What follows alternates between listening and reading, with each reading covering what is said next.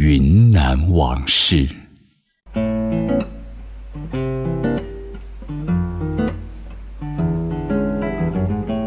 梅夫人的定胜糕。著名作家兼学者林语堂先生对西南联大有一个惊世骇俗的评论：物质上不得了，精神上了不得。的确，在相当一个时期，联大在物质上的确不得了，教授们的生活相当困难。即使校长梅贻琦也不例外。梅贻琦的夫人韩永华曾经说过，一九三九年，梅贻琦每个月的薪水可以维持三个星期的家用，到后来就勉强只够半个月了。家中常吃的是白饭拌辣椒，连青菜也没有，偶尔吃上菠菜豆腐汤，大家就很开心。一九四零年三月。全校工友总罢工，要求增加工资，而联大也曾经为教职员的生活问题开过一次教授会议。到了一九四一年底，教授们的生活越发艰难。王竹溪、华罗庚、陈省生、吴晗等五十四位教授联名写信给西南联大常委会，呼吁改善待遇。呼吁书上说，教职员的生活。一开始是以自己的积蓄补贴的，接下来就典当物质接济，而如今能典当的物质已经全用尽了，但物价仍是有增无减，要求增加津贴。为此，联大一方面致函请教育部解决，一方面召开教授会共商办法。在这次教授会上。经济学的教授供给物价指数，数学教授计算每月开销，生物学教授说明营养的不足。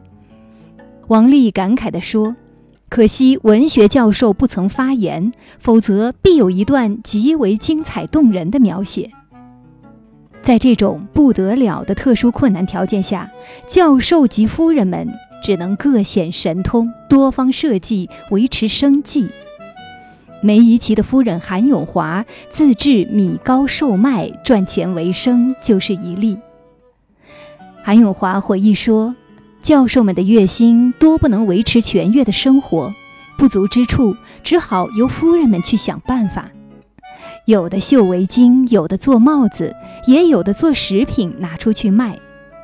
我年岁比别人大些，视力也不好，只能帮助做围巾穗子。”后来，庶务赵世昌先生介绍我做糕点去卖。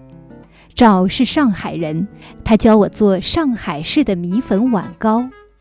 由潘光旦的太太在乡下磨好七成的大米、三成糯米的米粉，加上白糖和好面，用一个银锭形的木模做成糕，两三分钟蒸一块儿，取名叫“定胜糕”，即抗战一定胜利之意。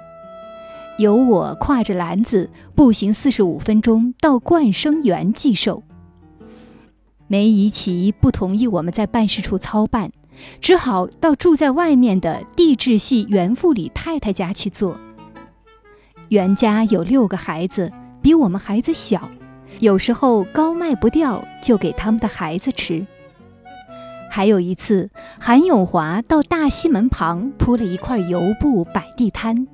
把孩子们长大后穿不上的小衣服、毛线头编织的东西以及自己的衣物摆出来卖，一个早晨卖了十块钱。联大生活的艰苦以及梅贻琦一家生活的艰辛，由此可见一斑。即使如此，梅贻琦也没有利用职权多拿一分好处。梅夫人的定胜糕是一个值得回味的品牌。定胜糕的名字曾经叫响西南联大和昆明城。张曼玲女士曾在她的著作中呼吁：“我以为冠生园其实应该保存这个名牌，永远让人们看到。现在满昆明都是西式糕点，何不留我定胜糕之品味？”感谢收听本期《云南往事》，我是金潇，下期节目再会。